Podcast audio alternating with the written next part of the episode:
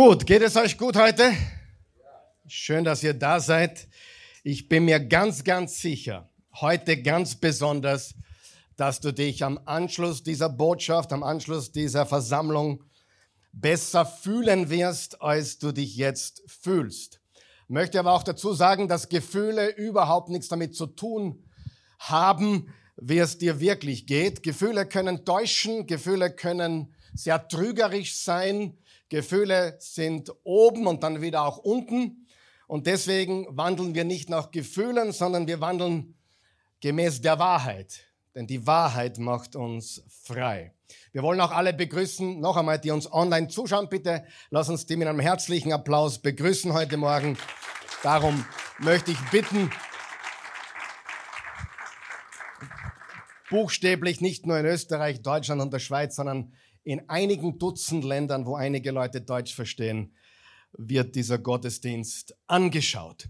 Wenn du zum ersten Mal da bist oder zum ersten Mal dabei bist heute, solltest du drei Dinge unbedingt wissen. Nummer eins, Jesus Christus und er alleine ist das Zentrum von allem, was wir hier tun. Es geht um Jesus. Amen. Zweitens, wir denken biblisch über alles. Wir haben nicht nur Jesus im Zentrum, sondern wir versuchen, so gut wir können, über alles biblisch zu denken. Also nicht unsere Meinung zählt, sondern das, was die Bibel, das Wort Gottes uns sagt.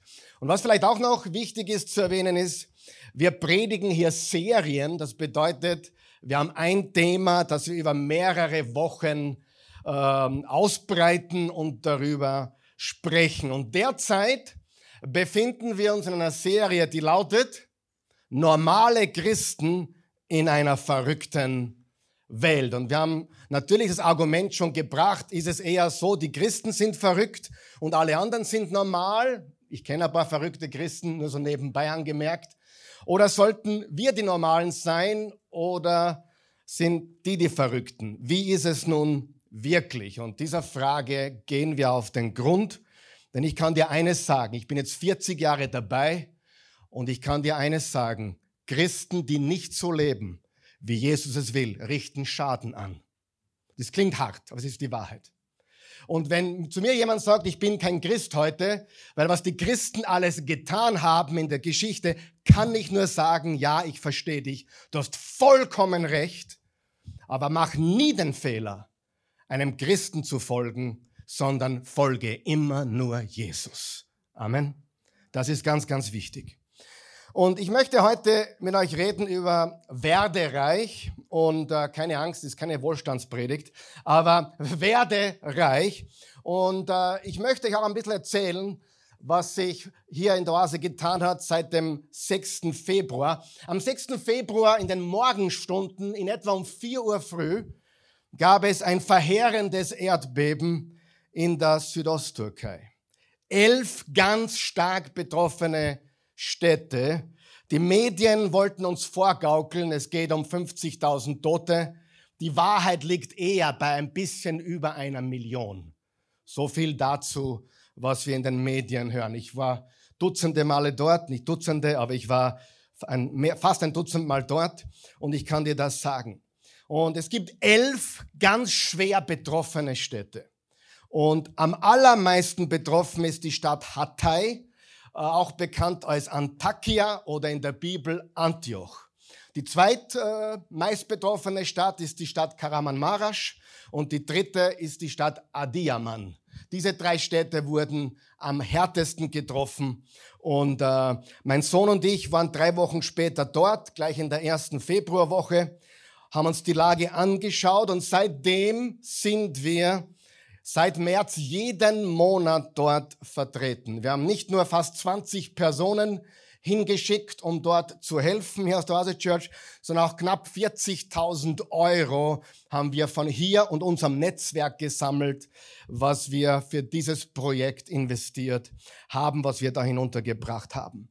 Aus heutiger Sicht kann ich euch sagen, und ich wusste das damals nicht. Ich war mir selbst nicht sicher, sollten wir da mitmachen. Ich meine, man stellt sich so die Fragen, ist das wirklich unsere Berufung? Was für ein Quatsch. Jesus hat nie von Berufung gesprochen. Jesus hat immer davon gesprochen, sieh eine Not und fülle sie. Amen. sieh eine Not und tu, was du kannst. Dieser Beruf, Berufungsquatsch muss aufhören unter Christen. Wir sind die Berufenen, wir sind die Gesalbten, wir sind die Eingesetzten des Herrn. Ist das nicht so? Und bevor du fragst, ob du berufen bist, beweg lieber deinen Hintern und komm in die Gänge. Richtig? Ja, da kannst du nie falsch liegen. Wer weiß das?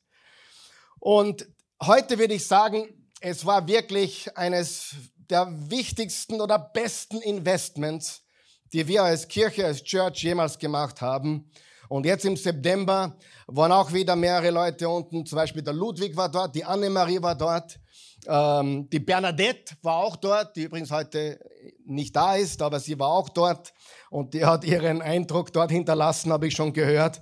Und äh, das könnt ihr euch vorstellen. Geben wir da Bernadette einen Applaus. so, so was haben die noch nie gesehen. sowas haben die, die ja, wirklich, die, wörtlich, sowas haben wir noch nie gesehen. Ähm, und äh,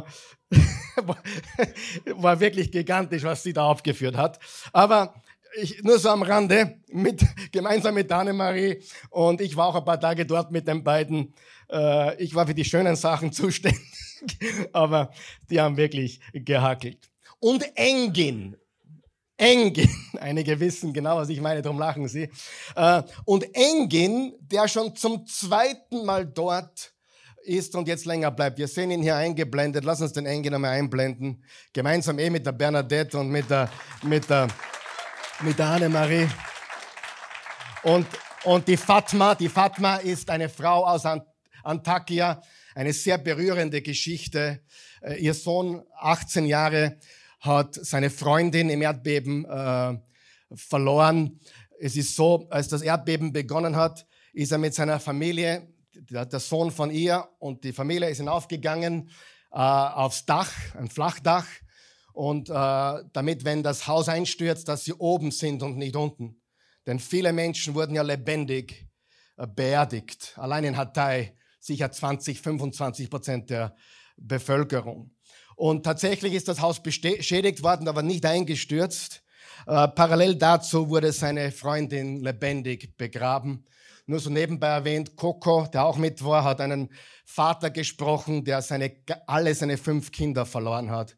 Alle lebendig äh, begraben. Aber die Geschichte von Engin ist eine gewaltige. Engin spricht jetzt gerade, wo ich zu euch spreche, in der Gemeinde von Antiochia. Er redet dort jetzt. Es gibt seit sechs Wochen circa einen Gottesdienst.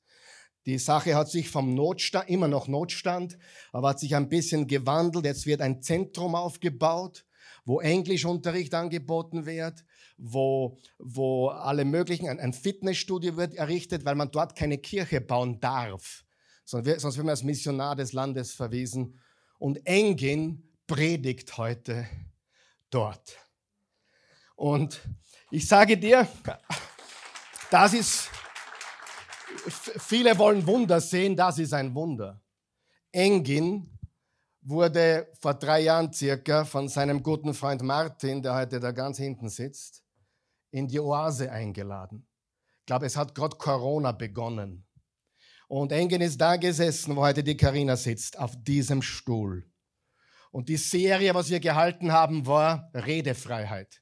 Ich habe über das Vaterunser gepredigt, Vers für Vers. Und Engin war zu diesem Zeitpunkt, du musst wissen, er ist ein türkischer, türkischstämmiger Wiener, ein Moslem, ein nomineller Moslem, aber ein Atheist, der auf der Suche ist. Und er sitzt hier in der ersten Reihe. Ich weiß nicht, ob es beim ersten Mal oder beim zweiten oder beim dritten Mal war, aber er gab sein Leben Jesus hier in der Oase Church. Und er kniete sich sogar nieder, ich kann mich noch genau erinnern. Und kurz danach, ich glaube am selben Tag noch, hat der Martin ihn in seiner Badewanne getauft. Es war, er konnte es nicht erwarten, dass ich ihn taufe, was mich überhaupt nicht stört. Ich habe keinen Arbeitsmangel, danke sehr. Und Martin hat mir die Arbeit ab, abgenommen und hat ihn in seiner eigenen Badewanne getauft. Und heute predigt er das Evangelium von Jesus Christus in Antioch als türkischstämmiger, moslemgebürtiger Mann aus Wien, der zu Jesus findet. Hier in uns und durch uns und durch uns alle. Halleluja. Ist das nicht gewaltig? Hallo, gib mal Jesus einen Applaus. Und ich habe gestern, gestern lange mit dem Engin telefoniert, weil ich natürlich sicherstellen wollte, dass er das will, dass ich das erzähle. Und er hat mir Folgendes gesagt, Karl Michael, erzähle alles, was alle Ehre Jesus gibt. Und das wollen wir tun. Und du musst noch was wissen, eingehen. Nachdem er sich zu Jesus Christus bekannt hat, hatte er Rückfälle in seine alten Gewohnheiten. Wer von euch weiß, wir werden erlöst, aber wir werden nicht sofort komplett verändert. Wir werden erlöst und wir strugglen immer noch. Wir haben immer noch unsere Kämpfe, unsere Schwierigkeiten, unsere Versuchungen, unsere Rückfälle. Und ähm, Engin hatte diese mehrmals. Und wir sind immer an seiner Seite gestanden. Nicht nur der Martin, sondern auch mein Sohn, der Raphael, ich auch. Und einige hier haben immer für ihn gebetet und auch immer. Und er war monatelang nicht erreichbar. Er hat sich mit seinen Depressionen eingesperrt zu Hause. Und das ist zweimal passiert in den letzten Jahren. Und jetzt seit einigen Monaten ist er mehrmals schon in Antioch gewesen. Und er hat mir gestern gesagt, alle seine Depressionen sind seit dem Moment weg, wo er in Antioch ist, wo er dort dienen darf, wo er dort geben darf, wo er dort lieben darf. Die Depressionen sind weg, er hat sich frisch verliebt, auch das ist super und er will nach Antioch ziehen und dort leben und dort Teil dieser Gemeinde sein. Und er hat unseren ganzen Segen, denn das ist gewaltig, was sich hier tut. Amen. Ist das nicht begeisternd, was Jesus tut?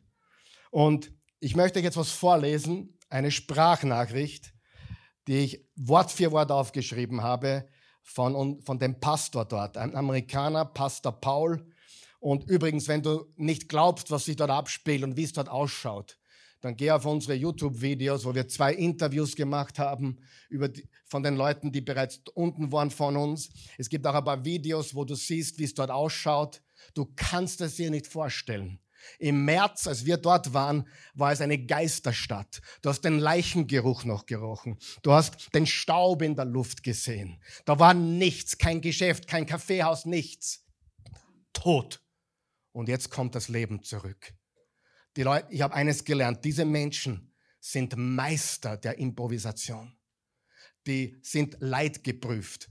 Wir Österreicher hätten uns schon längst begraben. Die stehen auf und bauen neu auf, improvisieren. Mein persönlicher Friseur, und ich gehe seit Monaten nur noch in Hatay zum Friseur. Erstens sind es viel besser wie bei uns. Und zweitens, 3,50 Euro kannst du nicht schlagen. Und wenn dann der ein 200% Trinkgeld kriegt von 3,50 auf 10 Euro, dann freut sich der die ganze Woche. Und ich sage dir, und der hat alles verloren, auch seinen Barbershop, seinen Barbershop, hat sich einen Container hingebaut und von vorne begonnen. Ich gehe jetzt immer in den Container, wo er sich eingerichtet hat. Lass mich frisieren, rasieren, Gesichtsmaske, um die ich nicht gefragt habe, kriege ich auch. Und dann frage ich, was kostet das? 3,50 Euro. Es ist unglaublich, die Freude zu sehen. Und einer meiner Lieblingsdinge, die ich heute tue, ist, mit den Taschen voller Geld durch die Straßen von Hatay zu gehen, um Geld zu verteilen, wo der Herr mich führt.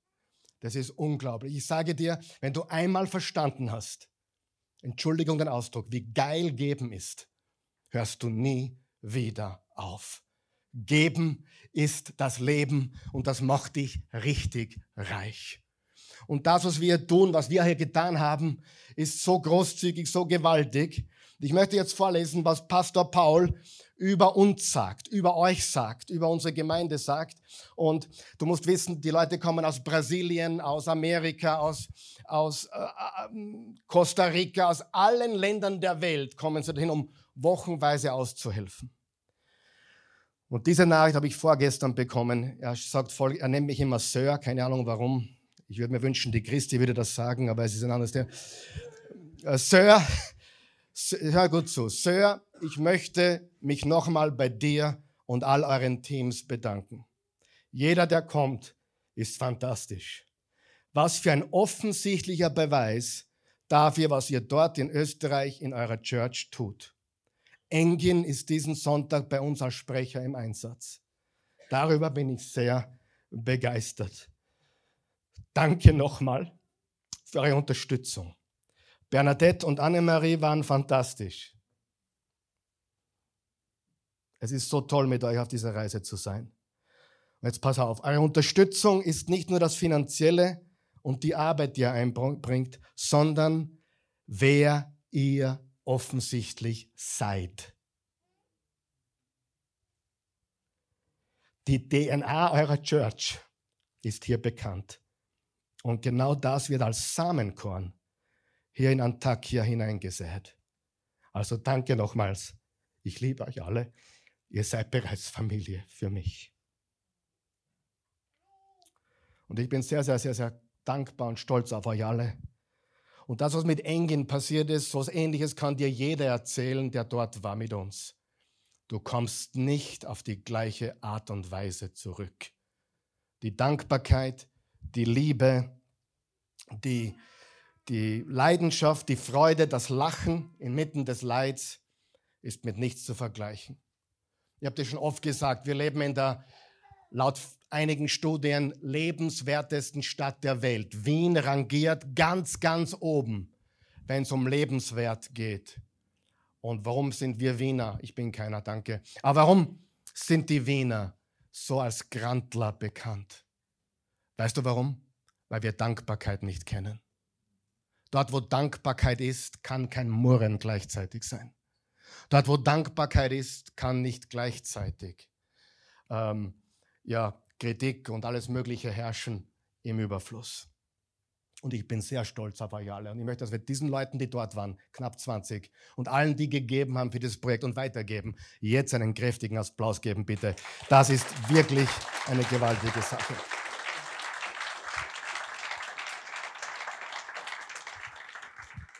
Und ich habe darüber nachgedacht, wir sind ein Konvoi der Hoffnung. Und ich habe eine neue Vision für die Oase Church. Und die hat, wird einige wundern. Es, wird, es hat nicht so viel mit unserer Theologie zu tun. Obwohl Theologie wichtig ist. Ich liebe Theologie, aber ich kann dir eines sagen. Die wichtigste Theologie auf diesem Planeten ist die Liebe. Weißt du, so viele meinen, sie haben in allem Recht. Ich habe in allem nicht recht und du auch nicht. Und die YouTube-Prediger auch nicht. Und ich schaue mir viele Sachen an und ich weiß ganz genau, bei vielen ist was Gutes dabei, aber nicht alles ist richtig, was sie sagen. Bei mir wird es ähnlich sein. Aber die wichtigste Theologie ist die Liebe. Die Liebe Gottes und die Liebe, die durch Jesus zu und durch zu den Menschen fließt. Meine Vision ist, wenn Leute aus der Oase Church wo erscheinen, sei es in Antakya oder sei es in Marokko oder sei es in Wien oder in Mödling oder in Guntramsdorf, die Menschen sollen denken, Hoffnung ist hier. Hoffnung ist auf dem Weg. Was für ein Unterschiedmacher was für ein Hoffnungsagent, was für ein Hoffnungsdealer. Das will ich hören. Nicht, die haben so eine super Theologie, ja, die sind gegen alles und die haben ein Video gegen alles. Nein, sondern die Liebe Jesus. Seid ihr mit mir? Ist das nicht so, so unendlich wichtig? Und das führt mich zur heutigen Botschaft, liebe Freunde. Und das ist, äh, was ein normaler Christ ist. Was du jetzt gehört hast, gehört zum normalen Christentum. Ja? Und ich möchte dir ganz ehrlich sagen, Jesus beurteilt dich nicht daran, wie viele Gottesdienste du in der Woche besuchst oder wie viele Gebetstreffen du besuchst. Er will vielmehr, dass du beginnst, das zu tun, was er vorgezeigt hat. Ja? Manche sind nur Hobbychristen, die überall dabei sind. Und bei allem Respekt, darum geht es nicht. Es geht darum, dass wir einen Unterschied machen in dieser Welt. Die Botschaft heute lautet, werde reich oder sei reich. Und wie wir im Leben so lernen, ist es ja immer so, oft braucht es wirklich eine Tragödie, um Veränderung hervorzubringen. Ich kann dir sagen, das, was in Antakya jetzt passiert ist und passiert, viele sagen, das ist etwas, was Gott zum Guten wenden wird. Es hat so schreckliche Auswirkungen, aber es kommt Gutes daraus hervor, es kommt Segen daraus hervor. Und wir sind Teil davon und wir dürfen uns glücklich schätzen. Alle gewinnen hier. Die, die, nach, die, die Geld runterschicken, die hinuntergehen, die unten arbeiten, die Gemeinde, die Leute, die, die unten gewinnen. Und wir haben gewaltig gewonnen hier, weil wir haben andere Menschen jetzt, die unten waren. Werde reich. Und weißt du was noch? Wir haben eine Verantwortung. Und das bringt mich zum heutigen Text. Im 1. Timotheus 6, Vers 17 bis 19, damit ihr die Bibel auch ein bisschen lesen heute, da steht folgendes, Vers 17 bis 19. Den Reichen, bist du dort? Eins, zwei, drei, lesen wir laut bitte gemeinsam. Eins, zwei, drei. Den Reichen in der gegenwärtigen Welt aber gebiete, nicht überheblich zu sein und ihre Hoffnung nicht auf den flüchtigen Reichtum zu setzen, sondern auf Gott, der uns alles in reichem Maße zukommen und es uns genießen lässt. Sie sollen Gutes tun, reich werden. Unterstreicht ihr bitte, reich werden. Reich werden an guten Werken, freigebig sein und ihren Sinn auf das Gemeinwohl richten. So verschaffen sie sich eine gute Grundlage für die Zukunft, die dazu dient, das wahre Leben zu gewinnen. Im Vers 18 stehen zwei Worte und die lauten wie? Werde reich oder reich werden. Sagen wir das gemeinsam? Reich werden. Heute geht es darum, reich zu werden. Und wir haben in dieser Serie bereits vier Predigten gehabt. Die erste Botschaft, normale Christen sind angstbefreit. Gott hat uns nicht den Geist der Furcht gegeben, sondern der Kraft und der Liebe und der Besonnenheit, dem, dem selbstdisziplinierten, dem gezüchtigten, hingegebenen, klaren Denken. Und dann der Weg des Kreuzes. Wir nehmen unser Kreuz auf uns und folgen nach. Und dann Wahre Christen, normale Christen haschen nicht nach Wind. Sie haschen nicht Dingen hinterher, die sie nie einfangen können. Und am Ende des Lebens, boah, ich habe alles Mögliche gewinnen und einfangen wollen, aber es ist mir durch die Finger geglitten. Wer hat das schon erlebt? Alles gleitet einem durch die Finger. Und letzte Woche, Gottes Reich ist jetzt. Und wenn du eine Botschaft verpasst hast, dann geh auf Oase Church TV oder YouTube oder Spotify da kriegst du jede Botschaft so, gratis, solange es Strom und Internet gibt. Wer von euch hat schon eine Tragödie erlebt im Leben? Eine richtige Tragödie. Ja, einige hier, ich sehe einige hier, die wirklich Tragödien erlebt haben. Meine Familie und ich auch. Wir haben eine Tragödie erlebt und nicht nur eine, aber eine ganz besondere. Aber lass nicht zu, hörst du mir zu jetzt? Lass nicht zu, dass die Tragödie deiner Vergangenheit zu einer lebenslangen Ausrede wird. Wer kennt die Ausredenmeister? Eine lebenslange Ausrede. Denn was dir passiert ist, egal was es ist, muss nicht bestimmen, wo du endest. Es kann ein Sprungbrett sein für was ganz Großes. Ich habe eines gelernt, alles, was in meinem Leben passiert, ist entweder ein Stolperstein oder ein Sprungbrett. Die gleiche Situation ist für manchen ein Stolperstein und bleibt liegen. Und für den anderen ist es ein Sprungbrett zu höherem, besseren und noch nie dagewesenen. Lass nicht eine persönliche Tragödie, ein persönliches Schicksal oder persönliche Umstände eine Ausrede sein, nicht zu handeln und nicht besser zu werden. Du wirst im Leben bitter oder besser. Wer kennt aber bittere Menschen? Darf ich fragen? Bitter oder besser. Egal was es ist. Egal was gerade in deiner Familie passiert ist oder in deiner Firma passiert ist oder in deinen Kindern gerade abgeht, es kann dich besser machen, aber es kann dich leider, leider auch bitter machen. Und wir haben letzten Sonntag gesagt, weißt du, warum du nach Gelegenheiten suchen solltest, dein Leben herzugeben? Sag einmal hergeben. Dein Leben hergeben. Noch einmal, dein Leben hergeben. Warum sollten wir alle Gelegenheiten suchen, unser Leben herzugeben? Weil die Gelegenheit, dein Leben herzugeben, mit jedem Tag schwindet. Und wenn du dein Leben nicht hergibst, eines Tages wird es dir genommen. Und jeden Tag, den wir haben, ist ein Geschenk. Und wir verpassen leider viele Gelegenheiten. Und wir reden uns ein, ich fange irgendwann einmal an. Nein, jetzt ist das beste, der beste Zeitpunkt, sein Leben zu geben, Reich Gottes zu bauen und seinen Willen zu erfüllen. Die Gelegenheiten schwinden täglich. Und die größte Power, die es gibt, ist the power of love. Im 1. Korinther 13, Vers 8 steht, die Liebe versagt niemals. Ich habe noch etwas gesagt vor ein paar Wochen. Wenn zwei Menschen einen Konflikt haben, zwei Menschen einen Konflikt haben und beide sind demütig. Wie viele? Beide, nicht einer und der andere nicht. Wenn beide Seiten demütig sind und in Liebe wandeln, gibt es immer eine Lösung. Lösungen gibt es nur dann nicht, wenn Stolz im Spiel ist. Ego. Ich bin verletzt. Warum hast du das gesagt? Aber der Weise liebt und vergibt und lässt nach. Richtig? Und wenn es der eigene Bruder ist oder die eigene Schwester ist oder der eigene Vater ist oder die eigenen Kinder sind, wir können loslassen, wir können vergeben. Heißt nicht, dass wir Best Buddies sein müssen. Ich kann auch sagen, ich vergebe dir, ich liebe dich, aber im Moment muss ich mich abgrenzen, weil ich muss mich und meine Familie schützen. Amen. Das ist legitim. Das ist richtig. Wenn du geprügelt wirst, lauf davon. Vergib, segne, bete, aber lauf. Richtig? Vergeben heißt nicht, es muss alles wieder sein wie vorher. Vergeben heißt, dass du komplett im Reinen bist mit dir selbst und mit deinem Schöpfer, mit Gott. Und das Wichtige ist, wir vergeben nicht, weil wir uns danach fühlen, wir vergeben, weil er uns vergeben hat.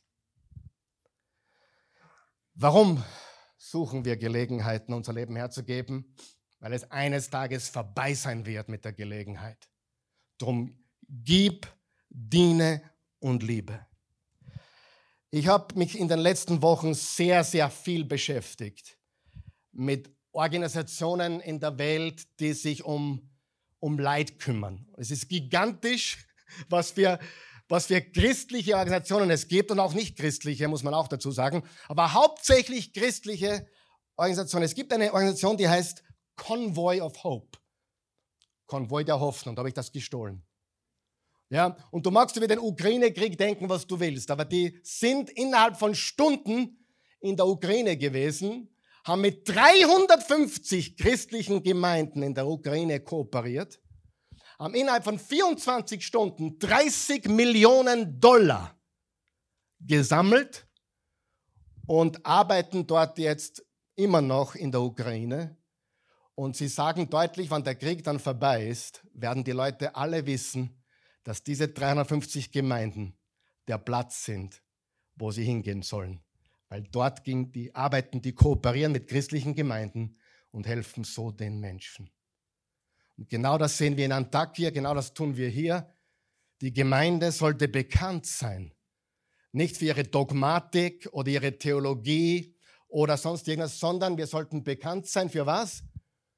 Für das wir die Ersten sind, die helfen, wenn Not am Mann ist. Amen. Ich lese euch was vor, was der Präsident dieser Convoy for Hope Organisation gesagt hat. Ein brennender Jesus-Nachfolger. Ein brennender Jesus-Nachfolger. Sein Name ist Hal Donaldson. Er sagt Folgendes. Er ist in der Kirche aufgewachsen. Er ist als Christ aufgewachsen. Er sagt, ich wünschte, ich wünschte, die Kirche wäre mehr für ihren Schweiß und ihre Tränen bekannt. Hast du das gehört?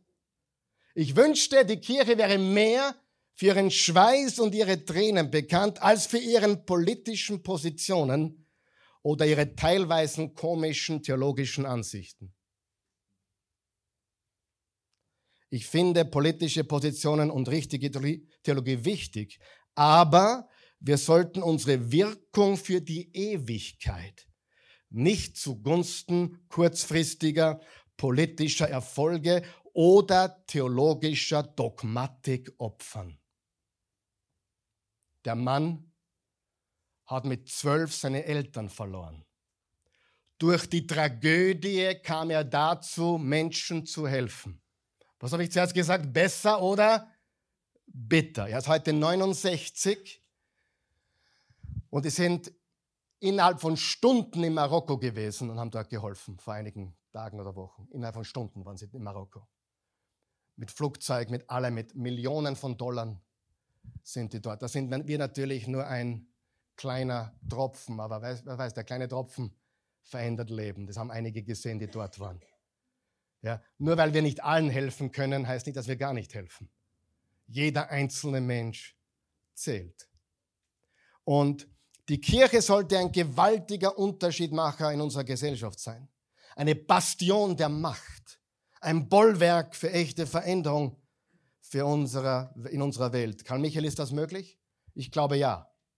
Aber diesen Einfluss müssen wir uns verdienen, indem wir mit unseren Füßen gehen und mit unseren Händen wirken, müssen wir das tun. Durch die Art und Weise, wie wir leben, geben und dienen und unseren Schweiß und unsere Tränen sprechen für uns.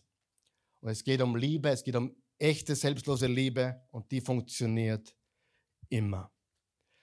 Und ich möchte gleich einmal was vorweg schicken. Und das will ich gemeinsam, dass wir sagen. Sagen wir das gemeinsam. Ich bin reich. Noch einmal. Ich bin reich. Jetzt sage ich dir was, was ich herausgefunden habe diese Woche. Wenn du 1700 netto verdienst, und ich gehe davon aus, dass einige hier sitzen, die verdienen mehr wie das. 1700 netto. Davon können einige nicht einmal beginnen, ihr Leben zu bestreiten. Habe ich recht? Wenn man der Familie hast. Aber dann gibt es einen zweiten, der das auch verdient, dann sind es das Doppelte. Aber 1700 netto, wenn du verdienst, bist du im 1%-Club. Im 1%-Club. Weltweit. Und es gibt Menschen auf dieser Welt, die glauben, du bist stinkreich. Wenn du 1700 netto verdienst, gehörst du zu der 1%-Schicht in der Welt. Aber warum fühlen wir uns nicht reich? Weil wir auf das schauen, was uns fehlt. Weil wir uns in einer Tour verflixt vergleichen. Und zwar mit denen, die mehr haben als wir. Und deswegen leben wir in der Er-Welt. Er, reich er, schön er, bess er, schnell er. Es gibt immer jemanden, der ist reicher wie du, stimmt es? Es gibt jemanden, der ist schöner wie du, glaubst du oder glaubst du es nicht? Es gibt jemanden, der ist, der ist besser wie du. Besser, reicher, schneller, schöner. Es gibt immer jemanden, der hat das Er, schöner. Und deswegen, weil wir uns nicht reich fühlen, glauben wir, wir sind nicht reich. Du bist sowas von reich. Du weißt es nur nicht. Und daran möchte ich uns heute erinnern. Echte Christen sind reich und außerdem macht uns nicht reich, was wir haben. Reich macht uns das, was wir geben. Reich macht uns das, was wir investieren. Reich macht uns das. Und ich sage dir noch etwas. Bevor dir das Geld ausgeht, geht dir die Zeit aus. Den meisten von uns. Ich sage das noch einmal. Bevor dir das Geld ausgeht, geht dir die Zeit aus. Noch einmal, hast du es verstanden? Bevor dir das Geld ausgeht, geht dir die Zeit aus. Wer hat schon mal ein Haus ausgemistet von verstorbenen Eltern oder verstorbenen irgendjemanden ein Haus ausgemistet? Da findest du Sachen und da denkst du, für was hat er das braucht? Was ist das? Das nimmt dann nicht einmal gratis weg, richtig? Du musst abschaffen. Der Johann, unser Bestatter, weiß ganz genau, der, der, der, der, der tut nur nicken die ganze Zeit. Immer mit dem, ich auch, über 300 Beerdigungen. Ich sage dir eines, die Zeit geht dir aus, bevor dir das Geld ausgeht. Amen. Das Geld kommt immer wieder, vor allem wenn du in der Pension bist, es kommt, es kommt bis zum Sterbetag. Aber dann ist die Zeit vorbei und ich sage dir, dann fragst du dich nicht, warum habe ich nicht noch einen Euro mehr gehamstert, gehortet, aufbewahrt, sondern du fragst dich eines, was hat mein Leben gezählt? Und reich bist du nur dann, wann die anderen Menschen sagen können, jetzt hörst du mir gut zu, er oder sie hat mein Leben bereichert. Dann bist du reich. Aber wenn die sagen, ja, der hat nur für sich selbst gelebt, der hat nur gehamstert und gehortet und, und, und für sich selbst und Ego und Narzissmus und so weiter, was man heute so hört. Weißt du, das ist ein Grund, warum ich, ich verleihe nie Geld. Wenn du 100 Euro brauchst und mir, du, du, wenn du zu mir kommst und du sagst, kann ich, kannst du mir 100 Euro leihen? Nein, mache ich nicht mehr. Wann ich es habe, gebe ich es dir. Umsonst. Aber wenn ich es nicht habe, kann ich es dir nicht geben. Amen. Lass uns großzügig sein. Aber lass uns auch, und das hat auch Jesus gelehrt, er hat Jesus nie, Jesus hat nie etwas getan, damit er die Menschen für immer versorgt. Er hat ihnen geholfen, auf die Beine zu kommen, dass sie dann selbst sich versorgen konnten. Weißt du, es gibt Menschen im Christentum, die gehen von einem finanziellen Wunder zum anderen und dann fragen sie sich, wo ist das nächste Wunder? Und die Wahrheit ist, die Wahrheit ist, Jesus gibt dir ein Wunder einmal, zweimal. Aber dann sagt er, hey, lerne richtig zu leben. Lerne richtig zu wirtschaften, lerne richtig zu essen, lerne richtig auf deine Gesundheit zu achten. Er gibt uns Gnade, aber er will uns verändern, richtig? Das ist ganz wichtig. Der Grund, warum du dich nicht reich fühlst, ist, weil du dich mit den Falschen vergleichst. Und die gute Nachricht ist, wir können Teil der Lösung sein. Und es gibt Jakobus, den Bruder des Herrn, über den möchte ich noch kurz reden, der hat was ganz was Raues gesagt. Und er, ich fasse es zusammen, was er gesagt hat. Beginne zu geben, während du noch bist am Leben. Denn was du festhältst, wird verschimmeln. Pastor Stanley hat es so gesagt, start giving while you're living, because what you're holding is molding. Was du festhaltest, verschimmelt. Wer, wer hat das schon einmal erlebt? Du, kaufst dir ein neues Handy, das alte Handy geht in die Schublade. Ein paar Jahre später, du hast ausmessen, die Schublade, also die eine Schublade, wo alles drunter und drüber geht. Was findest du? Dein altes Handy.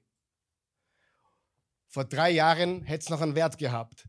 Hättest du es verkaufen können und das Geld vergeben können. Hättest jemandem schenken können. Drei Jahre später hilft es niemandem mehr. Richtig? Aber wir halten ja alles auf, weil wir könnten es noch brauchen. Wie töricht. Sag einmal töricht. Wir nehmen nichts mit. Lesen wir Jakobus 1, und das sind harte Worte, aber sie sind in der Bibel und sie sind eine Warnung für uns. Da steht, Vers 1, nun zu euch, ihr Reichen. Nun zu euch, ihr Reichen. Jetzt denken Sie einige schon, ich bin so froh, dass ich nicht reich bin. Haben wir schon behandelt, oder? Die Wahrheit ist, du bist so viel reicher, als du denkst. Viele, viele fühlen sich noch nicht reich. Und warum fühlen sie sich nicht reich? Haben wir schon gesagt, sie vergleichen sich. Und noch ein Grund ist, sie haben keinen Spielraum. Sie geben alles aus, was reinkommt. Sie brauchen das neueste Handy. Sie brauchen den neuesten Big Screen TV oder sonst was. Aber viele haben keinen Spielraum und das hat nicht nur mit den Armen oder die weniger Reichen, sondern die Superreichen haben manchmal so viel Stress, weil sie keinen Spielraum haben, weil sie keinen Frieden haben, finanziellen Druck haben. Im Altertum und auch im Alten Testament war es angesehen, reich zu sein. Im Alten Testament. Umso besser stehst du mit Gott. Ja, zum Beispiel Abraham war reich an Silber und Gold und Vieh. Und das klingt im Alten Testament auch durch, aber die Wahrheit ist, es stimmt nicht. Im Neuen Testament gar nicht. Reiche Menschen sind nicht mehr geliebt. Reiche Menschen haben eine größere Verantwortung. Reiche Menschen haben auch eine größere Gelegenheit. Er sagt, reiche Leute, eure Zukunft ist nicht so sicher, wie ihr glaubt. Baut nicht auf euren Reichtum. Nun zu euch, ihr Reichen, weint und klagt über das Elend, das über euch kommt. Was will uns sagen? Unser Reichtum wird uns eines Tages nichts nutzen. Und wenn wir auf Reichtum vertraut haben, dann wird er uns enttäuschen. Am Ende des Tages sind wir alle reich und reich macht uns das, was wir geben. Normale Christen sind reich. Ohne Privatjet und ohne Luxus. Sie sind reich, weil sie von Gott gesegnet sind und benutzt werden. Versteht ihr mich? Ganz, ganz wichtig. Es gibt so vieles, was wir nicht tragen oder verwenden oder nicht brauchen oder verschwenden. Und es wird unbrauchbar. Im Vers 2 sagt er, dass euer Reichtum wird dann verfault und eure Kleidung ein Fraß für die Motten geworden sein. Es wird unbrauchbar. Und wie ich am, am Beispiel vom Handy erläutert habe, je länger wir es festhalten, umso weniger wird es wert. Und umso weniger bringt es Nutzen und Vorteile für andere Menschen. Ich gehe jedes Jahr einmal durch meine Hemden durch. Ich habe viel zu viele Hemden. Wer auch zu viele Hemden? Keine, ist wurscht. Ich habe viel zu viele Hemden. Und vor, vor einem Monat circa, vor zwei Monaten circa, habe ich die Bernadette angerufen. Bernadette, bitte komm vorbei und hol wieder eine Ladung Hemden ab. Und sie hat 20 Hemden abgeholt. Woher ich die Hemden bekomme, weiß ich nicht. Ich weiß wirklich nicht. Wie die Schwiegermama noch gelebt hat, war klar. Die, die hat alle drei Tage ans geschickt. Ja? Herrlich. Das war wunderbar. Ich hatte einen Hemden-Supply in der Nähe. Und da habe ich die Hemden gehabt, wirklich 60, 70, 80 Stück. Wie viel trägt man? Sechs Stück davon. Die Bernadette ist gekommen, hat gleich wieder mit 30 mitgenommen. Dann hat sie mir Fotos geschickt von Burschen und jungen Männern, die jetzt mein Hemd tragen und wie sie sich gefreut haben. Es macht mir mehr Freude, als würde ich es selber tragen. Amen. Und ich gebe kein, gebe kein, gebe keine zerrissene Kleidung her oder schlechte Kleidung her. Ich gebe nur Sachen her, die auch wertvoll sind. Verstehst du? Nicht, oh, das können die, die nehmen, so wie wir es früher gehabt haben, da haben Leute Sachen gebraucht in die Oase, haben in, in eine Schachtel gegeben, unter die Stiege gestellt. Die Bernadette schaut, weißt du, woher das ist? Na, ich auch nicht, du. Na, da stellen Leute Sachen her. Da schaust du hinein und denkst dir, das würdest du niemandem geben. Aber sie haben einen Platz braucht, sie es abliefern. Versteht sie, was ich sage? Wenn wir was hergeben, soll es wertvoll sein, soll es einen Nutzen stiften und nicht, weil wir entsorgen müssen. Das ist so wichtig. Vers 3. Euer Gold und Silber wird verrostet sein und dieser Rost wird euch anklagen und euer Fleisch wie Feuer fressen. Selbst in diesen Tagen des Endes habt ihr Reichtümer gehortet. Sie werden zur Verantwortung gezogen. Es gibt ein Gericht, es gibt eine Rechenschaftspflicht. Es gibt ein Leben danach, liebe Freunde. Und jeder, der etwas hat, ist rechenschaftspflichtig. So, und jetzt kommen wir zu einem ganz wichtigen Punkt. Pastor, soll ich überhaupt nicht sparen? Hör doch einmal zu, was du hier hörst, richtig? Wenn du nicht sparst, bist du ein, laut Bibel, ein Narr. Warum? Weil wenn du nicht sparst, bist du auch selbstsüchtig. Warum? Weil irgendwann muss ich die dann versorgen oder wer anderer. Verstehst du? Natürlich solltest du sparen. Natürlich solltest du was auf die Seite legen. Natürlich solltest du weise sein. Aber solltest genauso viel, wie du sparst, solltest du geben. Und das Schönste am Geben ist, wenn man es vorher schon auf die Seite legt, obwohl man noch gar nicht weiß, wohin man es gibt. Und dann kommt irgendjemand mit einer Not und dann kannst du entscheiden, wohin du es gibst. Aber dann ist es keine Last mehr. Du hast es schon zur Seite gelegt. Versteht ihr, was ich meine? Jakobus glaubte, ja, er wusste, es gibt ein Leben danach. Warum hat Jakobus das gewusst? Er war übrigens der Bruder Jesu. Er hat nicht, nicht weil er darüber gelesen hat oder jemand davon erzählt hätte, sondern aufgrund einer ganz einfachen Tatsache. Nämlich, er sah seinen Bruder am Kreuz sterben. Er wusste, wo sie ihn begraben hatten und dann führte er ein Gespräch mit ihm, mehrere Gespräche sogar, nach seiner Auferstehung von den Toten. Mein Freund, wenn du jemanden kennst, der gestorben ist, drei Tage tot ist, und dann führst du nach seiner Auferstehung ein Gespräch mit ihm, wirst auch du gläubig. Glaub mir das. So viel zu denen, die sagen, die Christen glauben nur irgendwas. Nein, wir glauben nicht irgendwas. Wir glauben an jemanden, der tot war und auferstanden ist und was durch die Geschichte, säkular wie biblisch, bewiesen ist, ohne Zweifel auf Fehler. Die Geschichte Jesu ist sowas von bewiesen und bestätigt durch die Geschichte wie kaum was anderes. Sein Bruder wurde zu seinem Herrn. Warum sollten wir horten, wenn das Leben so kurz ist?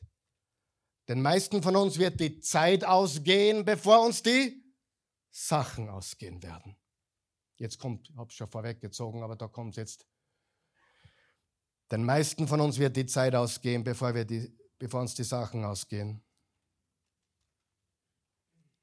Ich denke oft darüber nach. Ich denke oft über vieles nach. Wer denkt auch? Die meisten, ich frage das, weil die meisten denken nicht. Die meisten Menschen denken nicht, liebe Freunde, wisst ihr das? Denn die Welt würde anders ausschauen, würden Menschen denken. Ja? Ich meine, du musst ja absolut ein Nichtdenker sein, wenn du alles glaubst, was du hörst. Du musst absolut dein Hirn ausgeschalten haben, wenn du glaubst, was der oder der oder der oder der oder der da jetzt wieder gesagt hat. Du musst ja komplett hirntot sein. Die Wahrheit ist, denke mal drüber nach, wäre es nicht absolut cool, diese Erde zu verlassen, ohne irgendwas zu besitzen? Für die meisten wahrscheinlich nicht unbedingt jetzt möglich, aber denke mal über den Gedanken nach. Egal wie viel Geld du hast, aber du, du triffst die Entscheidung, ich verlasse diesen Planeten, ohne etwas zu besitzen. Ich werde nicht warten, mein Geld herzugeben, bis sich alle um, um das Geld streiten. Ich werde das vorher regeln. Und wenn ich meine Kinder nicht mag, dann gebe ich alles vorher selber aus. Böses Erwachen. Oh, er hat sicher viel gespart. Na, er hat kurz vorher noch alles ausgegeben. Na, versteht ihr, was ich sage? Warum kann man die Erbschaft nicht vorher sinnvoll lösen? Da, und das haben, hey, wenn ich weiß, ich habe nicht mehr lange, warum soll ich warten, bis andere über das, was ich erwirtschaftet habe, verdient habe oder was auch immer, wie ich es bekommen habe, andere darüber entscheiden, was damit passiert? Wie cool wäre das, wenn wir sterben würden, ohne etwas zu besitzen? Jede Erbschaftsangelegenheit zu klären, den Kindern das zu geben, was wir ihnen geben wollen, dies oder jenes dafür zu deklarieren, wo wir es hinhaben wollen und das, was wir noch zum Leben brauchen, was gut sein sollte und genug sein sollte und Überfluss sein sollte vielleicht sogar, das nehmen wir für unser Leben, aber wir lassen sicherlich nicht zu, dass es nach unserem Ableben zu etwas kommt, was wir nicht wollen. Versteht ihr? Die Menschen denken so falsch. Sie denken so verkehrt. Und dann denken sie noch irgendwie wirtschaftlich. Und genau dieses wirtschaftliche Denken in manchen Dingen kostet ihnen das echte Leben. Weil sie glauben, Sie müssen mit 85 noch was beweisen, wie super und toll sie sind. Und ich sage dir, irgendwann kommt die Zeit, wo du sagst, hey, ich brauche nichts mehr. Das geht jetzt dahin und das geht dahin und das geht dahin. Do your giving while you're living. Then you'll be knowing where it's going. Ich möchte wissen, wo das, was ich aufgebaut habe, hingeht. Und nicht irgendwem überlassen. Vers 4, hört doch, wie der Lohn, um den ihr die Erntearbeiter betrogen habt, zum Himmel schreit. Das Geschrei der Arbeiter ist vor dem Herrn, den Allmächtigen, gekommen. Was sagt er hier? Einige von euch Reiche, ihr nutzt Menschen aus. Ihr zahlt ihnen nicht, was ihnen zusteht. Manche Reiche nutzen sogar legale Dinge, um irgendwelche Schlupflöcher zu finden, weniger zu bezahlen. Sie nutzen sie aus. Einige hier werden vielleicht sogar ausgenutzt oder wurden ausgenutzt. Das ist der Geist dieser Welt, aber unter uns Christen sollte das nicht sein. Vor allem, wir sind nicht der Eigentümer, wir sind Verwalter. Und der Verwalter schuldet dem Eigentümer immer Rechenschaft. Wer ist der Eigentümer? Der Allmächtige.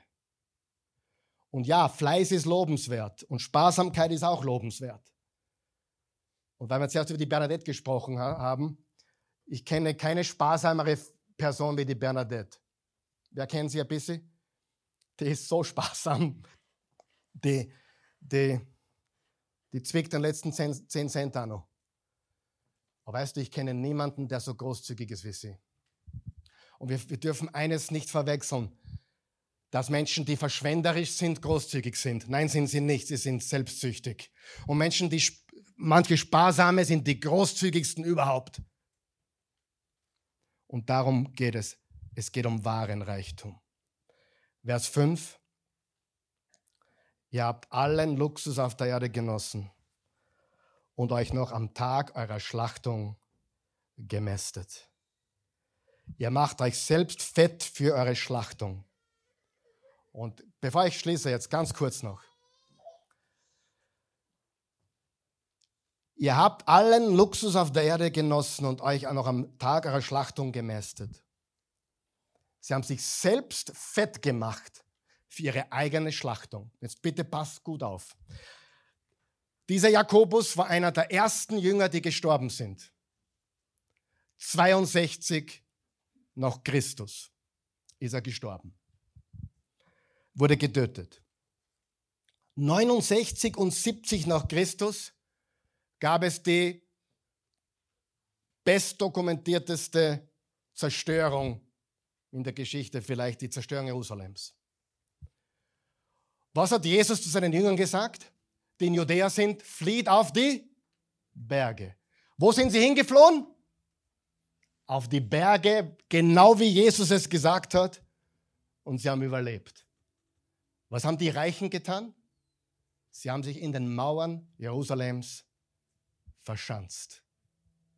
Sie kamen dort elendig zu Tode und ihr gesamter Reichtum wurde weggekarrt nach Rom.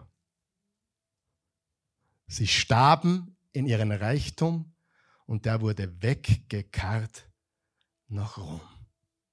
Genau das, was Jakobus hier vorausgesagt hat. Und genau das, was Jesus vorausgesagt hat.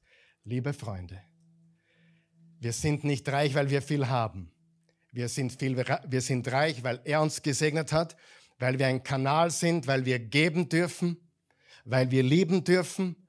Und ich möchte heute ganz klar deklarieren, normale Christen sind reich. Normale Christen sind Geber, Diener und Liebhaber. Und normale Christen machen einen Unterschied in dieser Welt. Normale Christen sind nicht komisch und besuchen jeden Gebetskreis, Hauskreis und drei Gottesdienste in der Woche. Normale Christen krempeln die, die Arme, die, Hem, die Hemden empor und bewegen was in dieser Welt. Amen.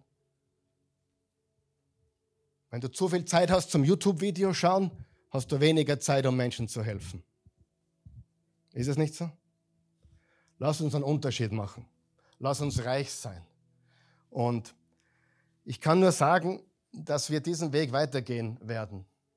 Wir werden hier ganz bestimmt in diese Richtung weitergehen. Wir werden weitere Projekte suchen, wo wir geben und dienen können. Wir wissen nicht, wie weit es jetzt noch weitergeht mit Antakya und Hatay, aber wir werden auch da weiter unterstützen. Aber wir werden neue Projekte suchen. Ich habe vor einigen Monaten gesagt, wir werden auch in Österreich Projekte suchen. Und auch hier gibt es Leute, die dringend unsere Hilfe brauchen. Also wenn ihr Ideen habt, wenn ihr, wenn ihr, wenn ihr Projekte habt, die, die wir uns anschauen sollten, wir können nicht überall helfen, aber wir werden ganz bestimmte Projekte suchen, wo wir in dieser Welt geben, dienen und lieben. Und das ist der Weg des Jesus-Nachfolgers. Nicht die perfekte Theologie, nicht, dass wir alles richtig glauben oder alles kritisieren, sondern dass wir wahrlich reich sind. Lass uns bitte aufstehen. Vater im Himmel, gütiger, gnädiger, treuer, barmherziger, gnadenvoller Gott, ich danke dir.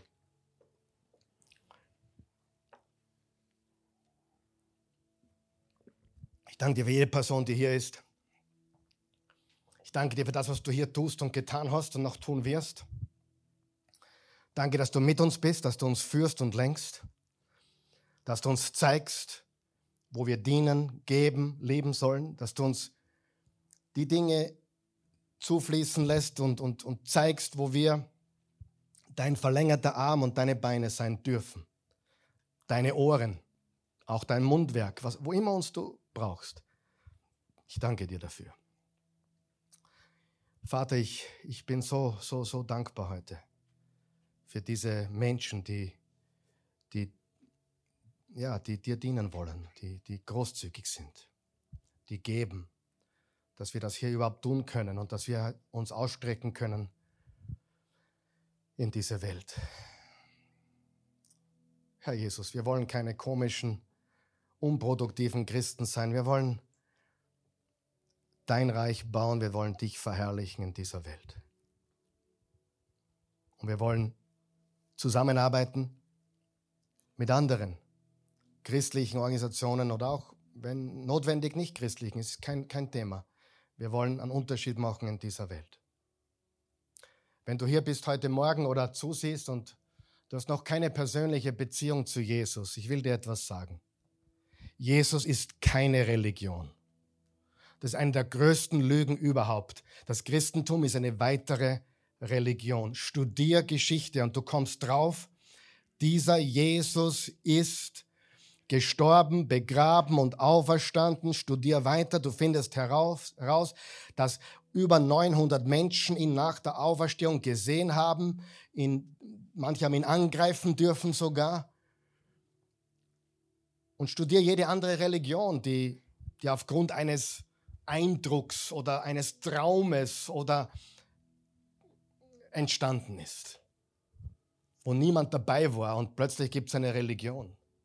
Das Christentum ist grundlegend anders. Es basiert auf der Tatsache, dass jemand für deine Sünden gestorben ist und dann am dritten Tage, nachdem er tot war, begraben war, auferstanden ist von den Toten. Er ist auferstanden am ersten Tag der Woche, dem Tag nach dem Sabbat. Er hat den Tod besiegt. Er hat den Sabbat erfüllt.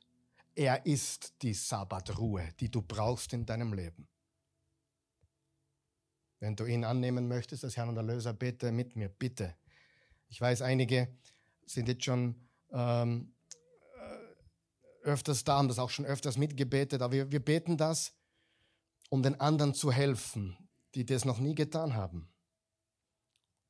Und wenn du zu denen gehörst, die heute diese Entscheidung treffen möchten, dann bete mit uns. Guter Gott, liebender Vater, ich komme zu dir, wie ich bin, ein Sünder, in Not eines Retters. Herr Jesus, danke für das Kreuz, auf dem du für mich gestorben bist für meine Sünden, für die Sünden der Welt. Ich bin schuldig vor dir. Vergib mir. Wasch mich weiß wie Schnee. Ich glaube, dass du tot warst und dass du auferstanden bist. Du lebst. Das Grab ist immer noch leer. Leb jetzt in mir. Mach mich neu. Danke, Jesus. Ich bin jetzt neu geboren. Adoptiert in die Familie Gottes. Ich bin schuldig, aber 100% freigesprochen, weil du meine Schuld getragen hast. Dafür danke ich dir. In Jesu Namen. Amen. Wenn du dieses Gebet gebetet hast zum ersten Mal und so richtig gemeint hast, bist du ein Kind Gottes geworden. Paulus sagt im Römer 10, wenn du mit dem Mund bekennst, Jesus ist Herr, mit dem Herzen an seine Auferstehung glaubst, bist du gerettet. Jesus hat gesagt, so sehr hat Gott die Welt geliebt, dass er einen einzigen Sohn gab, damit jeder, der an ihn glaubt, nicht verloren geht, sondern ewiges Leben hat. Du bist ein Kind Gottes, du gehörst jetzt zur Familie Gottes. Du bist Teil seiner Kirche, Teil seines Leibes. Die Kirche ist kein Gebäude, die Kirche sind Menschen. Jetzt beten wir noch für uns alle ein Gebet, die wir, ja, so wie ich auch, Selbstmitleid hatten und oh, wir sind so arm und mir fehlt es überall und ich habe nichts. Und wir haben heute erkannt, wir sind tatsächlich reich. Beten wir. Jesus, Verzeih mir mein Murren, meine Undankbarkeit, meinen Grant, Ich will dankbar sein. Ich verstehe jetzt, dass ich so viel reicher bin, als ich gedacht habe. Es war mir nicht bewusst. Ich bin reich. Und Reiche haben Gelegenheit zu geben. Sie haben auch die Gelegenheit zu dienen, zu helfen. Und Reiche haben auch eine Verantwortung und auch eine Rechenschaftspflicht für alles, was du mir gegeben hast. Alle Sachen, alle Dinge, alles Geld, mein Beruf, meine Talente, meine Fähigkeiten, meine Kinder, alles, jede Beziehung. Dafür werde ich Rechenschaft ablegen, was ich getan habe. Und ich will dich ehren durch alles, was ich tue, was ich habe und wer ich bin. Danke, Jesus. Ich liebe dich. Ich liebe dich von ganzem Herzen. Jesus, du bist mein Ein und alles. Ich will dir nachfolgen. Ich folge dir nach.